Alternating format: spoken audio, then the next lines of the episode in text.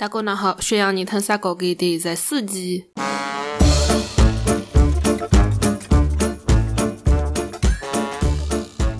大家好，欢迎收听散讲的第十四期。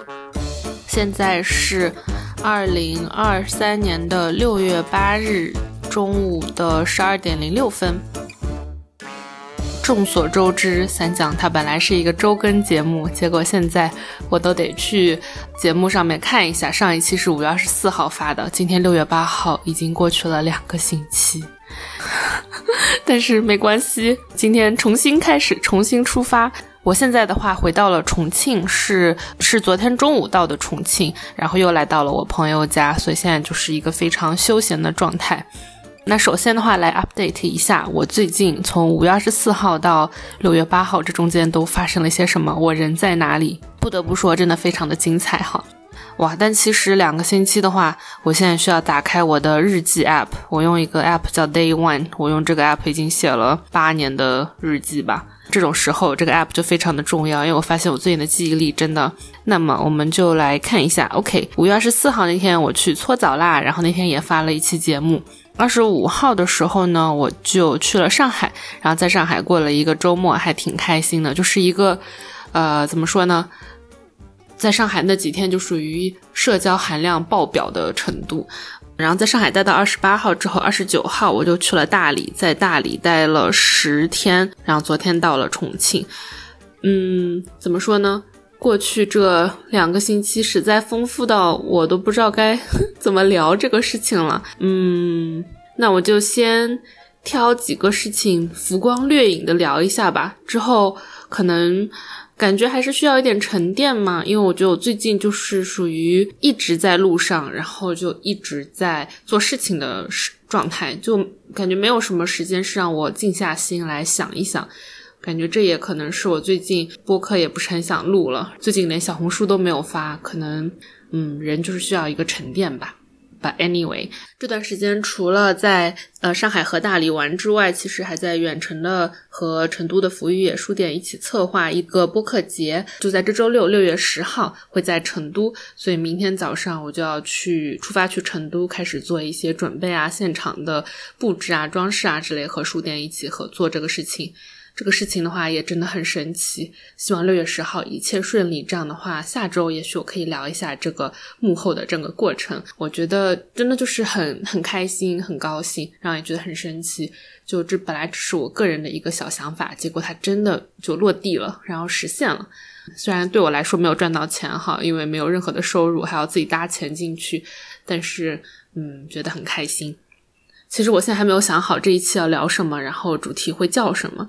不如就聊几个我过去是两个星期里面我觉得过得很开心的几天吧。当然每天其实都挺开心的，我就聊几个我觉得挺特别的几天吧。有一天呢，就是五月二十七号那天啊，那天的话我在朋友家，其实朋友也是朋友的朋友。那一天这个事情还超好笑，就是因为我本来去上海的时候嘛，我就问了一个认识好多年的好朋友能不能去他家住，结果后来他家有人阳了之后，然后他就帮我联系了他的朋友，所以我就去住了他朋友家。但是我是五月二十五号那天去的他朋友家，结果。朋友那天还在外地玩，所以第一个晚上我是在他家独自度过的。第二个晚上其实就是他乡的活动，所以那天晚上我们在书店里面做活动，然后做完了活动，我还和好几个朋友一起去喝酒，呃，然后又打车。那天上海又下雨，总之等我到他家的时候已经半夜两点多，他已经睡着了，而且他家只有一张床可以睡，所以我就洗了澡，默默地躺上了他的床。所以我们俩是到第二天早上醒过来的时候才第一次见面。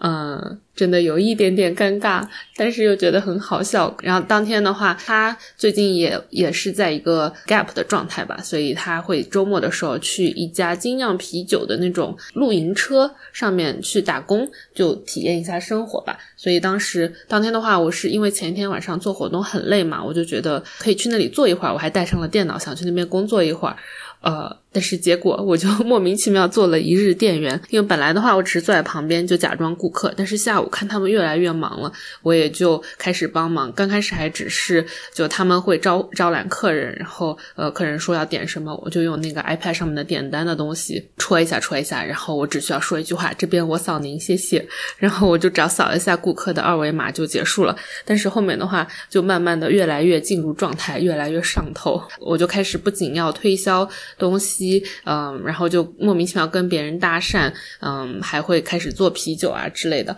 就感觉非常的不像我，因为我平时是属于，比如说去超市，如果我找不到东西的话，我就会硬找，或者我就不买了，我连超市的店员我都不是很想问的那种，就我我就是觉得不想问他们。对于长大的以后的我还挺难的。啊，为什么说是长大以后的我呢？因为小时候的时候，就因为我是温州的嘛，然后我们那边肯定是家家户户都有个店或者厂的那种，所以就一到寒暑假，我妈就会拉我在她的店里面坐着。如果来客人的话，那肯定就要起来给客人就是介绍呀之类。以前的话，妈妈是做那种家居类的东西，所以就要给他们介绍这个东西那个东西。如果他们觉得说很感兴趣，那我就打电话把我妈妈叫过来，然后让我妈妈再继续跟他们深入交流。我记得有一年暑假的时候，妈妈因为她要去广州那边参加那种展销会吧，然后店里面我不知道为什么那几天没有人。我妈就直接把店交给了我。我那时候应该是小学三四年级，所以就只有十来岁。那个时候卖的东西可能还比较简单一些，就没有现在那么繁复的工艺啊之类的。所以有的时候，比如说人家只是过来采一点材料走，店后面就会有一片小工地，嗯，就会有员工在那边上班。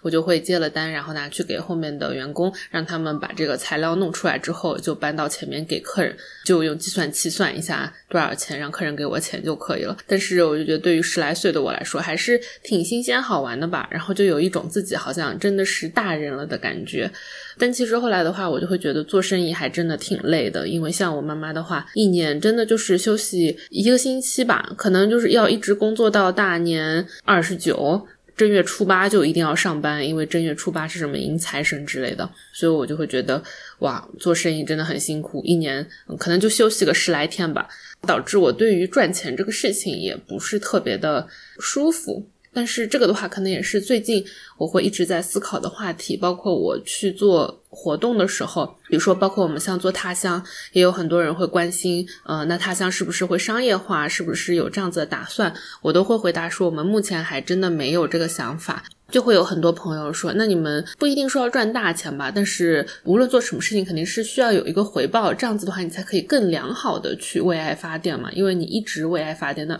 爱总是有用完的那一天。所以我最近也是在想，一方面是在想论坛可以做一些什么，另一方面的话也是有在反思，为什么我对于赚钱，甚至对于理财这件事情，我都不是特别的喜欢，就我会。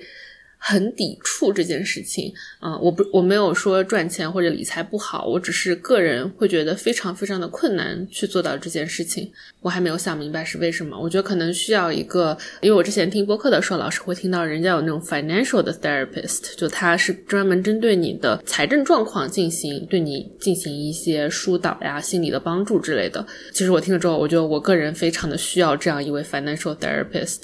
但是你看，就哪怕是去找这样子一个人来帮助我的人，我都觉得，因为他跟钱相关。啊，反正我就觉得有点抵触。But anyway，然后那一天真的就觉得很神奇吧？对我来说，好像并没有很消耗。可能是因为，就是当我进入到状态，戴上一个店员的帽子的时候，那路过的人他可能看到我们那个牌子啊什么的，我就会很自然的，好像就就问两句，就是那种嗯，要喝什么吗？有精酿的，也有不带酒精的，就觉得人家不理我，那就不理我了。对我来说，没有任何情绪的消耗。但是如果是日常生活中的话，比如说我要是跟别人说话，然后别人理都不理我的话，我就会觉得有一点，就对我的情绪肯定是会带有一点消耗，我就会觉得。诶，我都叫你了，你为什么不理我嘞？反正我就觉得还挺神奇的。但是比较搞笑的是，他们是找了一个公司给他们做了一个那种点单啊、下单的程序嘛。我还问了一下多少钱，真的挺贵的。但是那个程序软件可能也是第一版吧，因为他们店也刚开不久，就感觉数据做的还挺烂的。然后我的数据职业病就开始犯了，还给他们提了一些建议之类的，就会觉得其实做这个生意好像也还不错，就帮人专门做后台的这一套。东西，因为看起来的话也不是非常的复杂，但他们确实做的挺一般的，就很多很基础的功能都没有。就看到这个东西就会忍不住觉得，哦，这个表可以加一个，那个数据可以再多一个。你已经有了这个数据，你可以有更多的信息给我们呢。啊，反正就是会有这种一系列的职业病吧。今天就在上海一直工作到了晚上十点多关门。二十八号那天我就去了不丧的在上海的活动，然后当天的话其实都来了。快三十多个人吧，我没有仔细数，来了可能有三十多个人，真的好开心，就觉得和女孩子们在一起就是好开心，而且就觉得不丧的不会有那种魔力，可以让大家，呃，虽然都不在一个群里面，因为不丧还有挺多群的，就每个人好像街头暗号一样，就啊，我是谁谁，我在不丧的几群，就虽然很多人都不在一个群里面，所以等于我。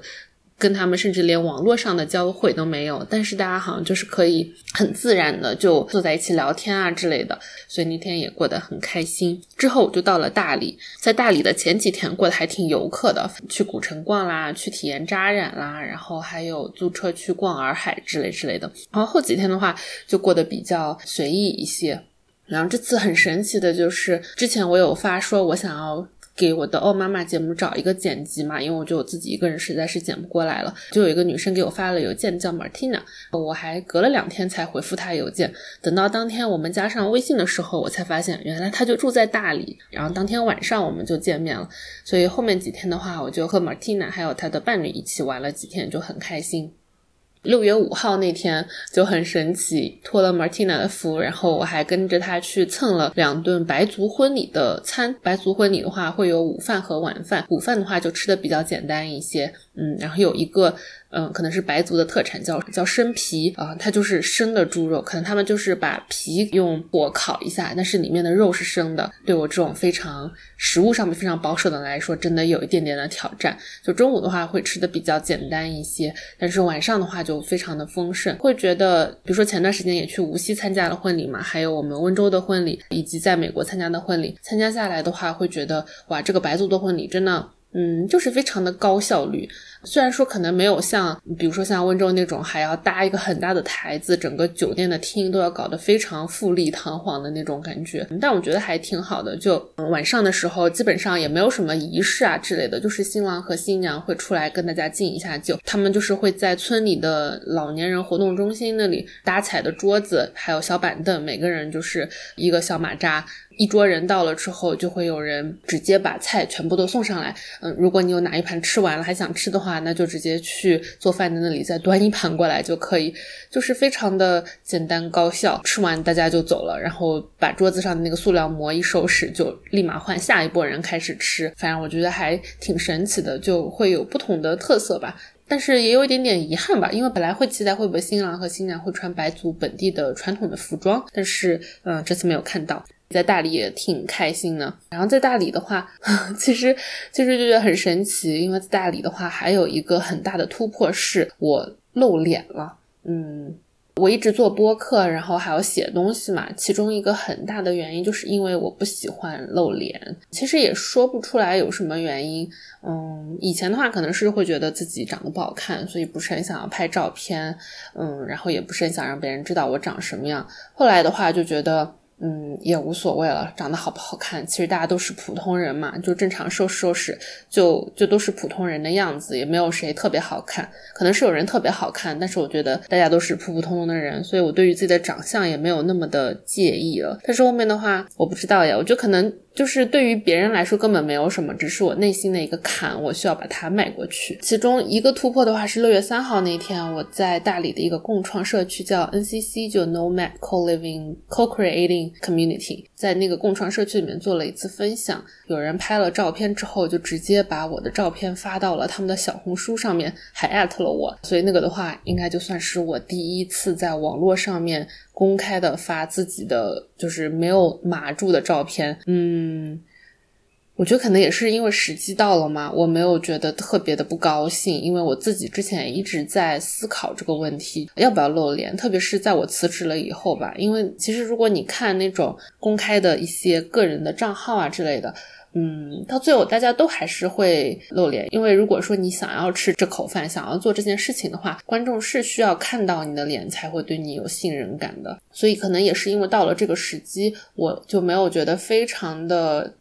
排斥和抵触的心理。嗯，然后后来是因为在大理的最后一天，我和他乡的朋友一起去了大理本地的一个地方叫素方舟，因为那边有那种素食的午餐。去吃完了午餐之后，我就觉得哦好困呐，然后我就去喝了一个咖啡。那里也只有一家咖啡店。其实说咖啡店，他们也不是正经卖咖啡的，他们就是卖一些别的东西。那个店主女生就跟我们开始聊了起来，其实她也就比我小一岁，所以大家都是同龄人嘛。啊，聊了一会儿他们店里的产品之后，然后就开始聊起了小红书。我也不知道为什么，啊，然后就聊到了要不要露脸的这件事情。因为前面有提到说要去做成都的播客节嘛，然后书店的话也是希望我们几个主播可以录一段，就是类似那种我们在成都等你之类的东西，他们可以做一下宣传。因为是有卖票的压力，但其实我们的票已经卖完啦，耶！这才开票了几天，我本来是非常的犹豫，是要录。录音呢，还是录视频？当时我还没有录嘛，然后我还在店里的时候，就跟店主女生还有我的朋友就说了一下这个事情。我说，哎，我不知道要录声音还是录视频。那个女生就是非常，我觉得她。超 E 就是超级 extrovert，然后她就是就录视频啊，就有什么关系？其实没有人在乎啊，之类之类，反正就是怂恿我了一通。然后当时的话气氛到了，然后并且可能是我自己在这个问题上面也纠结了太久了，所以就心一横说好，那就录视频吧，就让朋友去外面的空地上面给我录了一下，闭上眼睛直接发给了书店，所以现在网络上面就会有我的视频的东西。网络是有记忆的，只要发了脸、发了照片、发了视频之后，这个东西它就永远都不会消失。所以我现在好像就有点释怀了吧，就觉得说也 OK 啦，没有太大的问题。但是之后的话，具体会不会发视频啊之类的话呢？就看之后吧。以前的话，我可能会强迫自己做让我觉得不太舒服的事情，但是现在的话，我可能就是是我自己内心想做的，我可能就是缺少一些契机。那既然有这个契机的话，就很好。但是之后具体会做到什么程度呢？那就看我之后的内心是怎么想的吧。在大理的那几天就还真的挺舒服的，所以有点想七月份的时候要不要回去一趟。还看了一下大理的七月份的租房，因为七月八月就到大理的高峰期了嘛，真的就觉得有点太夸张了。虽然绝对值来说，比如说你租房一个月两三千块钱是很便宜的嘛，绝对从绝对值来说是挺便宜的，但是从相对值来说就觉得，诶，这涨价是不是涨得有点太夸张了？所以我现在还没有想好。也有可能月底去别的地方看一下，会不会有更喜欢的地方？大概就是最近两个星期里面发生的一些事情，还有一些想法，就都比较浮光掠影。这个周六的话会去成都，然后下一周的话，其实我会去黄山那边参加一个小的活动，就觉得还挺好玩的。之后的话会在武汉，还有在南京都会有活动。总之六月份还挺忙的。但是都没有钱赚，嗯，我也不知道。我觉得最近可能也有在想说，虽然我没有任何赚钱的压力，但是还是会想说，要怎么样去创造一个有有 income 的一个环境吧，会让我更舒服的，会让我更有自信的去持续的做我现在在做的这些事情。我觉得我真的很需要去找一个 financial therapist 聊一下。But anyway，最近生活真的很忙碌，会有两天觉得哇，因为成都播客节的事情焦虑到有一点睡不着的感觉。但我觉得总体来说，我还是很喜欢我现在在做的事情，并且我在做的事情也都是我自己想要做的，想要去尝试的。很多事情都是我之前从来没有做过的事情，这点上来说的话，非常的开心。OK，那我们这个星期先说到这里。我们该升级机构，我们下星期再见啦，拜拜。